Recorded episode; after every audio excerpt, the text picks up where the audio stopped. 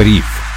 Друзья, всем привет! В эфире спецвыпуск «Бриф». Меня зовут Сергей Чернов. Тема сегодняшнего эфира – самостоятельное инвестирование против доверительного управления. Что выбрать? Поговорим об особенностях обоих видов инвестирования. И разобраться в вопросе нам поможет Евгений Горбунов, начальник управления продуктов, маркетинга и технологий управляющей компании «Открытие». Евгений, здравствуйте, спасибо, что нашли время. Добрый вечер, Сергей. Здравствуйте, слушатели. Спасибо большое, что пригласили подсветить эту тему. Очень рад. Да, и нам конечно, тоже хочется во всем разобраться. И для начала предлагаю понять, чем отличается все-таки самостоятельное инвестирование от доверительного управления. Об основных различиях мы как будто бы все в курсе, но вдруг мы что-то упускаем. В чем все-таки коренная разница? Знаете, мне кажется, проще всего объяснить различия на примере э, с вождением автомобиля. Самостоятельный инвестор садится за руль сам – в одиночку вынужден справляться со всеми трудностями, брать на себя ответственность и все риски. Максимально сконцентрированным должен быть и внимательно следить за дорогой.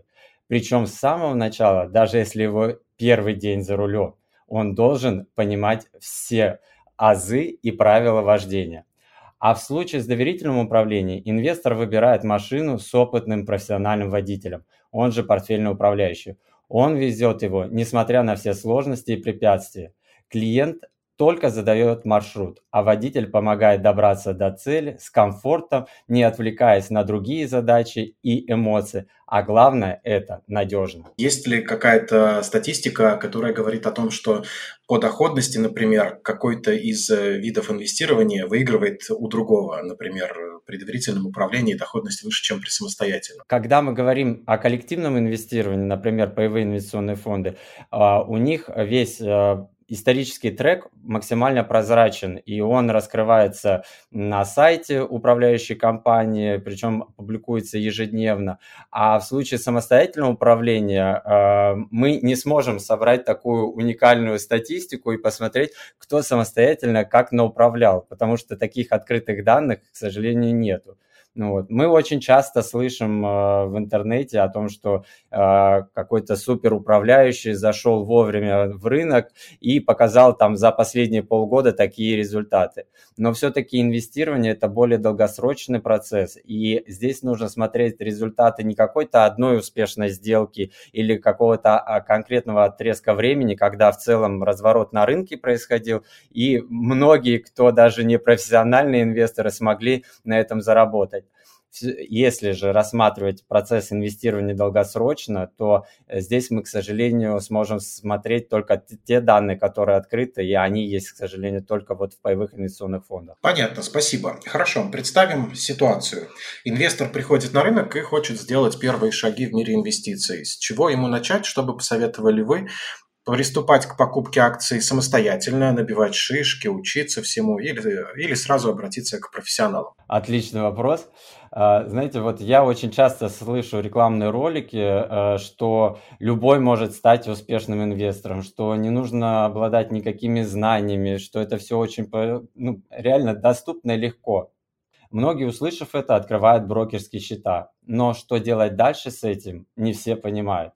Это показывает и статистика. Об открытых брокерских счетов сейчас более 26 миллионов, а зафондированных только у 9 миллионов что в целом где-то около 65% говорит о том, что они пустые. Думаю, что это связано с тем, что миф о простоте развеивается именно в тот момент, когда э, самому человеку нужно сделать ту самую первую сделку на свои собственные средства. И вот тогда действительно возникает много вопросов. А что нужно покупать? На какую часть?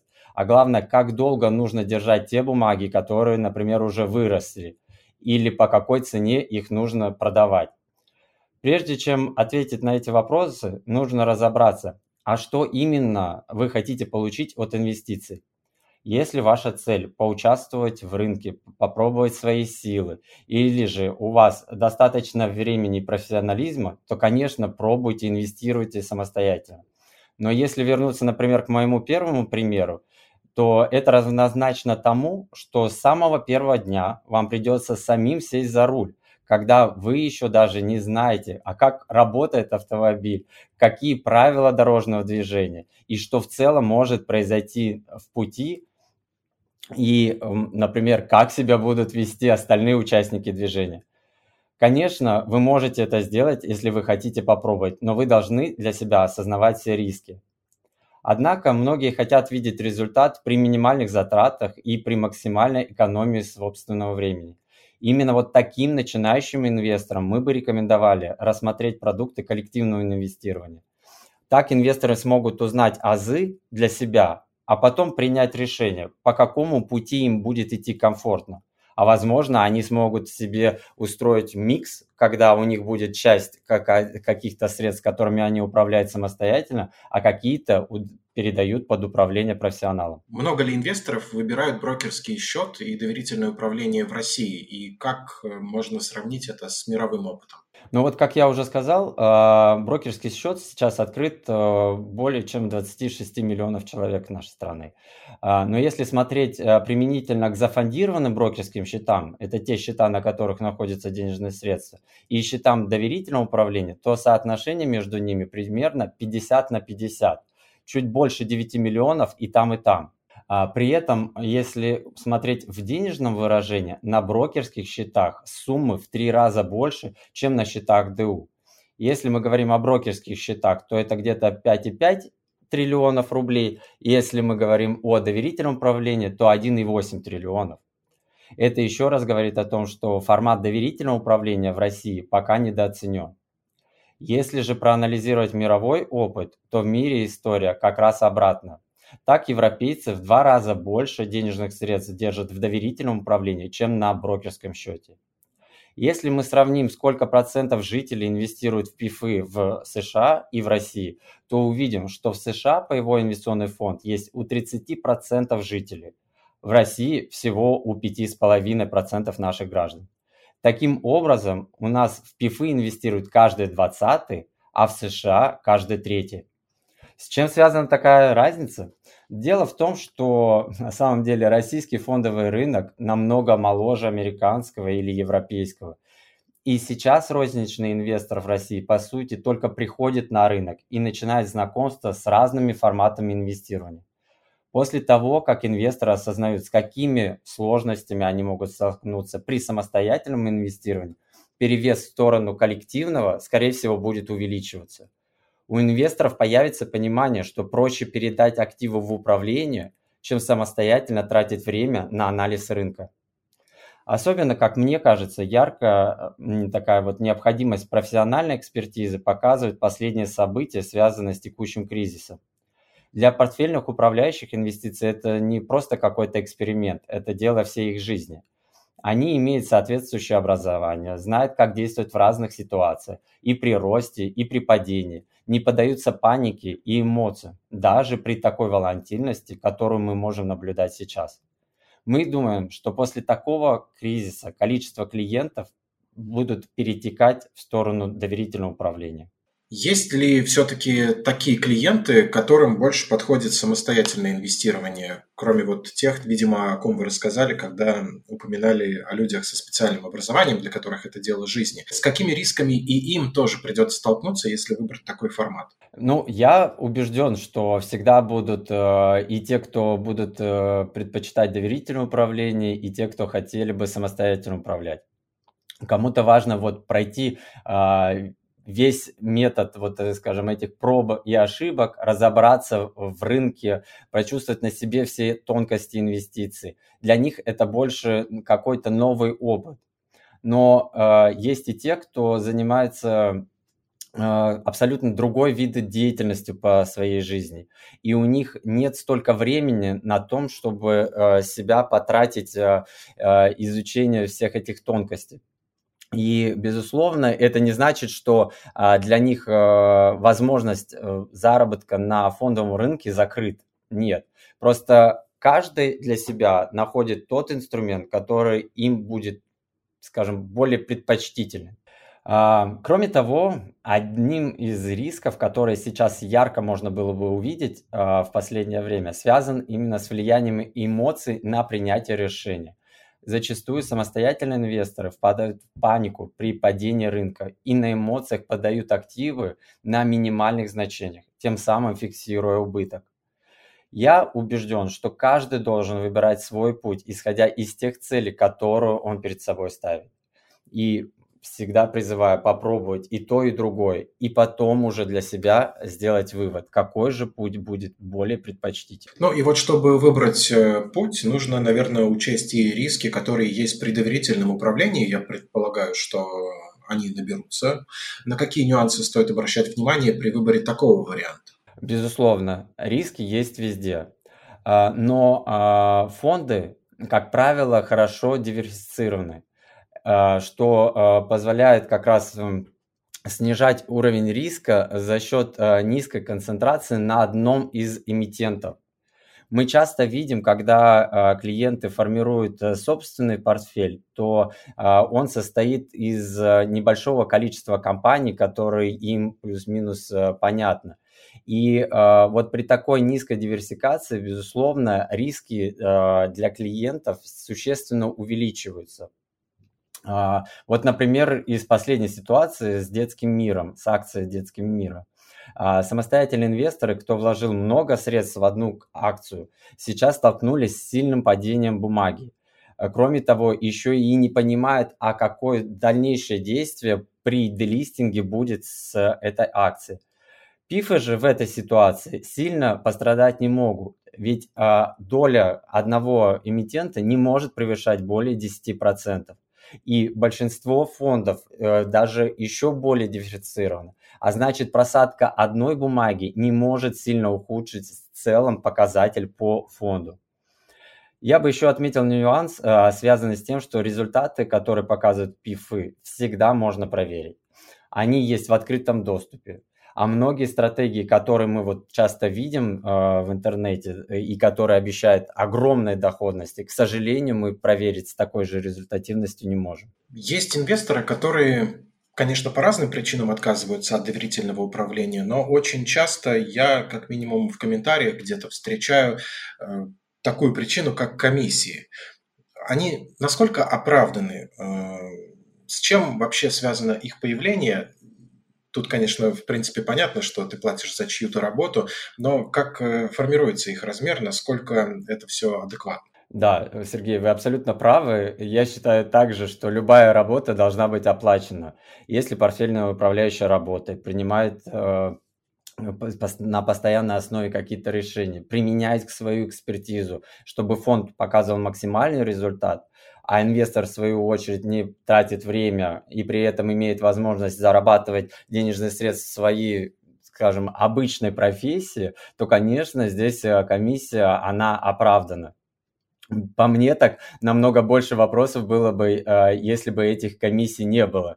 Наверное, они были бы какими-то скрытыми или бы э, где-то спрятаны под капотом, что для меня вопросов куда больше возникает, чем ответов. Важно понимать, а, комиссия это не какая-то тайная информация. Их раскрывают э, максимально прозрачно и э, показывают все управляющие компании на своем сайте.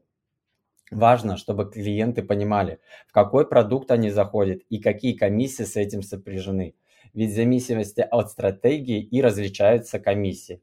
Есть, например, активно управляемые фонды, где необходима экспертиза портфельных управляющих и э, они принимают решения на ежедневной основе. А есть пассивные фонды, которые просто следуют за индексом. Задача управляющего просто составить э, портфель фонда, полностью соответствующий этому индексу. И, конечно же, э, экспертизы портфельного управляющего здесь минимально, э, необходимости э, совершать какие-либо операции тоже нет, и поэтому э, в таких продуктах комиссия намного ниже.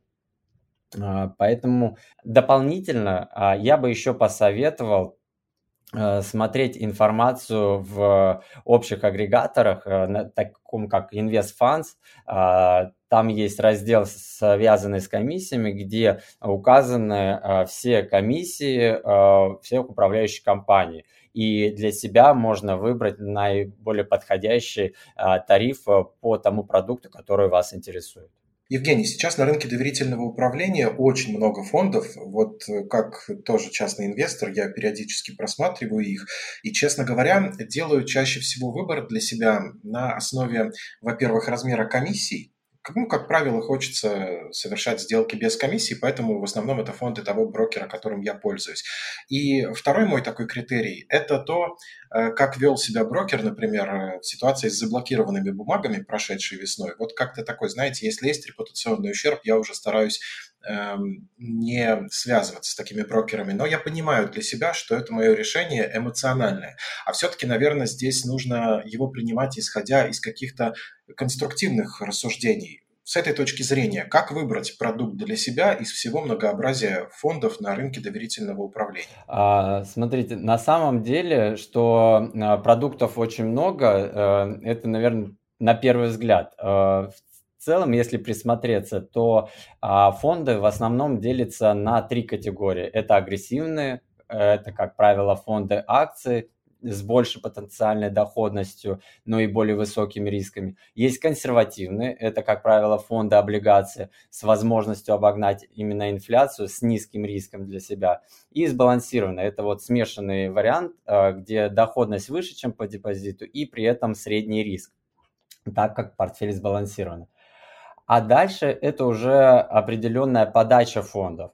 А, и фонды акций, и фонды облигаций, и смешанные могут быть как управляемые активно, так и пассивно управляемые. В случае пассивного управления, как я вот уже говорил, да, они просто следуют за индексом, а активные предполагают максимальную экспертизу со стороны портфельных управляющих, задача которых обогнать тот самый индекс и показать результаты по фонду лучше, чем рынок в целом.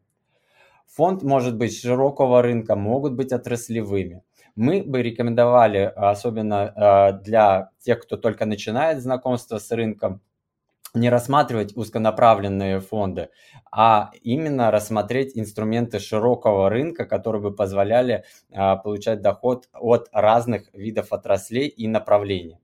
Еще, кстати, с этого года появилась возможность создавать фонды, которые выплачивают регулярный ежеквартальный доход сразу на банковский счет клиентов. Доход формируется за счет купонов и дивидендов.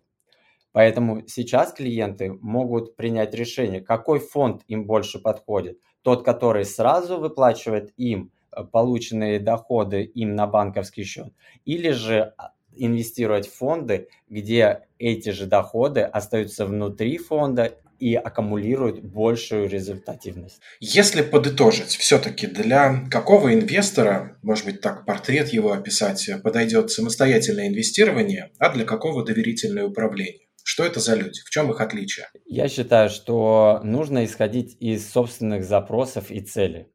Как я уже говорил, да, кто-то хочет разобраться, как устроен рынок, пощупать его на собственном опыте, испытать его взлеты и падения, набраться опыта, что немаловажно. Для таких клиентов правильным решением будет самостоятельное инвестирование. Но если речь идет о том, чтобы не тратить время и сразу иметь возможность получить доход от фондового рынка без глубокого погружения в его детали и тонкости, стоит рассмотреть формат доверительного управления. Также я советую а, попробовать а, совмещать эти оба формата, так как вы получите возможность а, заработать благодаря экспертизе портфельных управляющих и параллельно поймете, как работает рынок и наберетесь опыта. И уже в итоге сможете сравнить свои результаты и принять для себя, какой подход будет ближе вам и как вы сможете обеспечить дальше свое благосостояние в будущем. Евгений, спасибо большое. Есть еще пара вопросов, но они в таком формате блица, то есть это такой, знаете, мой личный интерес, э, но я думаю, и слушателям тоже будет интересно.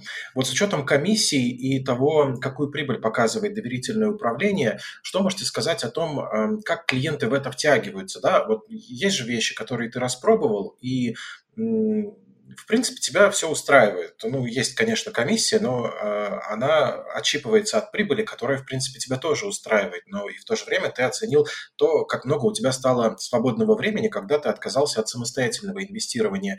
Вот тут можете рассказать о, о поведении людей, которые м, попали, может быть, на благоприятный отрезок, э, в котором фондовый рынок показывал постоянный рост, или, в принципе, смогли оценить все преимущества доверительного управления сколько времени проходит э, перед тем, как люди втягиваются в этот формат инвестиций? Как растет их любовь э, к такому инструменту, как доверительное управление? Я думаю, что э, как раз из какого-то личного опыта, да, там общения с своими близкими, друзьями, а, вижу, что э, сейчас все-таки чаще пытаются попробовать самостоятельно и э, приходят э, к доверительному управлению спустя где-то год-полтора, потому что уже понимая, что каждый день смотреть приложение и нервничать и понимать о том, что нужно сейчас самостоятельно принимать те или иные решения, не максимально подходящий для них вариант. И когда есть фонды, особенно если мы говорим о биржевых фондах, где комиссия за управление очень низкая, но при этом процесс э, управления тебе понятен и прозрачен, так как ты видишь результативность на ежедневной основе во всех открытых источниках, как это раскрываемо на бирже, либо на сайте самой управляющей компании, кем был выпущен фонд, то э, многие начинают понимать о том, что значительно проще сформировать себе портфель из разных видов фондов, э, чем э, делать портфель из какой-то конкретной, э, ну, из конкретных бумаг или нескольких. Поэтому э, это все приходит с опытом. Вот, э, особенно тем опытом, который получается э, сначала на самостоятельном управлении, когда действительно э, сложно понять, а что такое стакан, как правильно выставить поручение, а главное не ошибиться, не, не, не сформировать какую-нибудь себе маржинальную сделку. Вот, и вот здесь как раз на этих этапах и понимаешь, что профессионал рядом был бы эм, полезнее. Да, жизнь и без того достаточно сложная штука сейчас, чтобы еще чем-то нагружать свою голову, которая и без того достаточно часто, я думаю, у многих болит, особенно на сложную финансовую тему, тему денег. Спасибо. Я думаю, мы разобрались в вопросе, и каждый из слушателей сделает для себя вывод о том, что ему подходит больше отдать свои деньги в доверительное управление или продолжать инвестировать самостоятельно. С вопросом нам помог разобраться сегодняшний гость Бриф Евгений Горбунов, начальник управления продуктов, маркетинга и технологий управляющей компании «Открытие». Евгений, еще раз спасибо. Сергей, спасибо вам. Я очень надеюсь, что я был сегодня полезен э, для ваших э, слушателей так как действительно тема, на первый взгляд, может казаться слишком простой, но в нее также надо погрузиться для того, чтобы для себя сделать правильный выбор. Спасибо. В полезности нет никаких сомнений. Для этого мы и работаем для наших слушателей. Меня зовут Сергей Чернов. Подписывайтесь на бриф, ставьте лайки, пишите комментарии и вопросы. Мы зададим их следующим экспертам, гостям следующих эпизодов. Хорошего настроения и до встречи.